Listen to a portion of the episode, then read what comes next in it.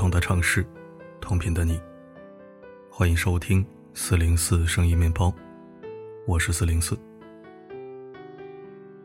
前段时间有一个微博热搜引起很多人的热议：精神出轨和肉体出轨，哪种更不能接受？这就好像让你在巧克力味的粑粑和粑粑味的巧克力中选择吃哪个，选哪一个都会让人不适。那就不妨把这个问题波斯抽检，层层深化，探寻到一个属于你自己的答案。什么样的情况能称之为精神出轨？回答这个问题前，必须先砍掉一些干扰选项。在情感洁癖的人眼里，可能稍微表达一下对伴侣以外异性的欣赏，都算得上是精神出轨。不过不必苛责抱有这种观念的人。反而是他们的问题最容易解决。寻找并选择有相同理念的人做伴侣就可以了。另一个极端，支持开放性关系或者多偶制的，只要够坦诚表达自己的婚恋观，能够在一起的伴侣，自然不需要讨论这个问题。第三种情况，意淫男神女神，这算精神出轨吗？平心而论说。谁还没有个心上的朱砂痣或白月光呢？以古语有云：“银字论心，论心千古无完人。”不论是生活中的人还是明星，只要没有带来实际威胁，就不算精神出轨。维基百科对精神出轨的定义是：在已有伴侣的前提下，与第三人发生的一段亲密关系。这段关系是不涉及性的，但在情感上非常亲密。获取了更多情感收益，以至于影响到原本和伴侣关系中的亲密程度、情感距离和整体的动力平衡。平心而论，几十分钟的课堂都会走神，更何况那么长的人生呢？大多数人都不敢保证一辈子都不会在思想上开小差。要求绝无他念，是一种反本能的苛求。不如让我们来认真思考一下这个问题。去年有一部电视剧《如果岁月可回头》，讲述一对中年夫妻遇到了婚姻危机，妻子坦言自己精神出轨，丈夫最后选择了离婚。这个剧情还引发了一个高热度的话题，让很多人产生共鸣的，却是女主的一段自我剖白。她把肉体出轨归结到丧，而精神出轨的原因，源于丈夫理解满足不了自己对生活的需求。他需要追求更丰富、更有质量的人生。这几乎是每个对婚姻生活感到失望的人的共同心声。是对方对自己的不认可，需要寻找被肯定和欣赏吗？是对方对自己的霸凌压制，需要得到被尊重吗？是生活早就一成不变，需要新鲜的感觉吗？还是不被理解，渴望得到妥帖的解与花？对于大多数人来说，精神出轨是一种现实中缺失部分的自我心理的补偿，因为向伴侣要不到想要的，才需要从其他关系里得到。也有人在对现有关系满意的情况下，也会主动去获取更多的精神快感，就像正餐不可或缺，但偶尔也需要来个炸鸡打打牙祭。美国心理学家雪莉·格莱斯在他的著作《出轨心理学》中提到。最糟糕的背叛，往往不需要任何肢体接触，因为它同时意味着当事人精神的匮乏和孤独。如果说肉体出轨是恶的话，那么精神出轨就属于馋，但本质都是有额外的需求。蔡康永说过：“精神出轨只是人性的一个出口。”只不过现在我们对婚姻赋予了太多的定义，习惯了性生活。爱情和婚姻应该是三位一体，也就是说，如果爱一个人，就应该和他结婚，然后一辈子只能和对方有亲密接触。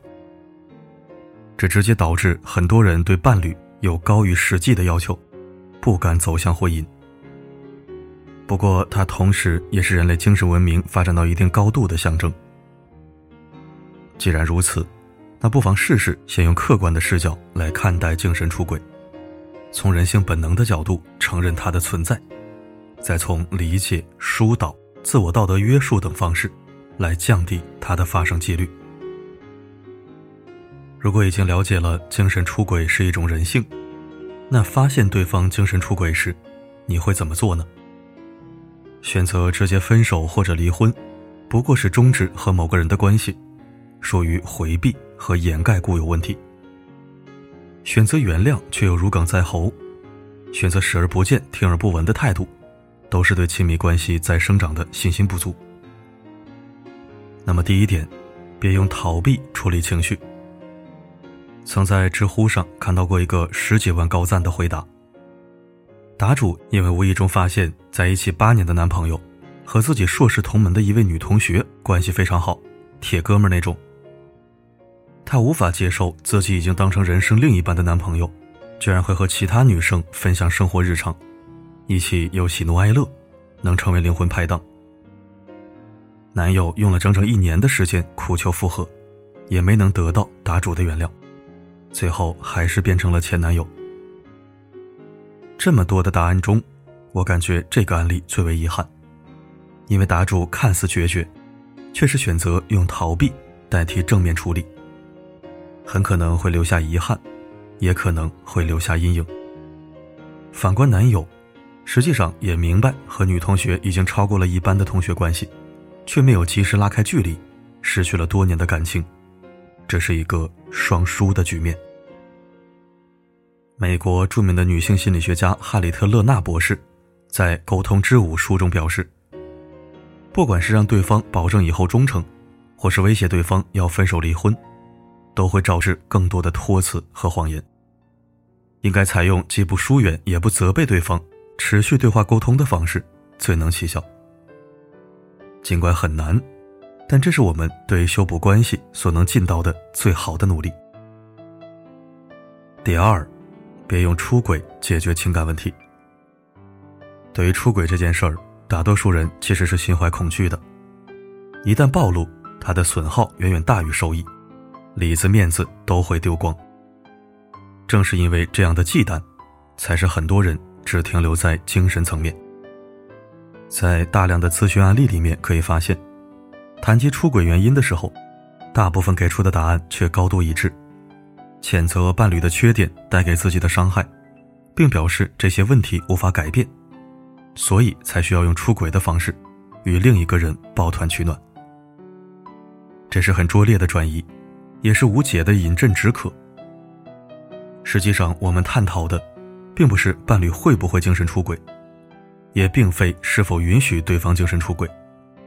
而是在亲密关系里面，能不能察觉到对现有状态的失望，对生活、对情感、对未来，是不是出现了步伐不一致的情况？先向内而求，及时调整，而不是靠着偷偷摸摸得到的一点欢愉，来抵消现有关系里的一地鸡毛。第三，关系需要有再生长能力。美国一项研究表明。一段健康的亲密关系，应该是两个独立的人的耦合，互相借助彼此的能量，实现更好的成长。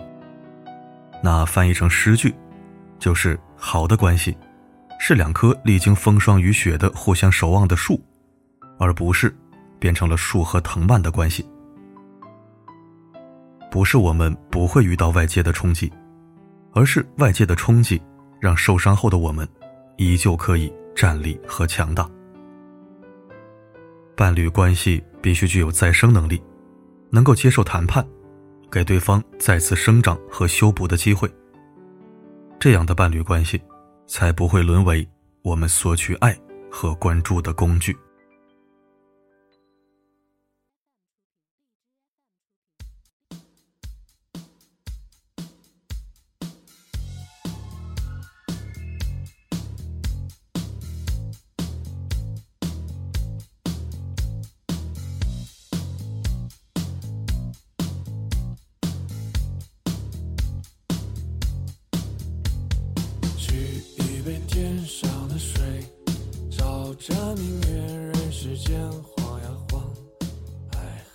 感谢收听。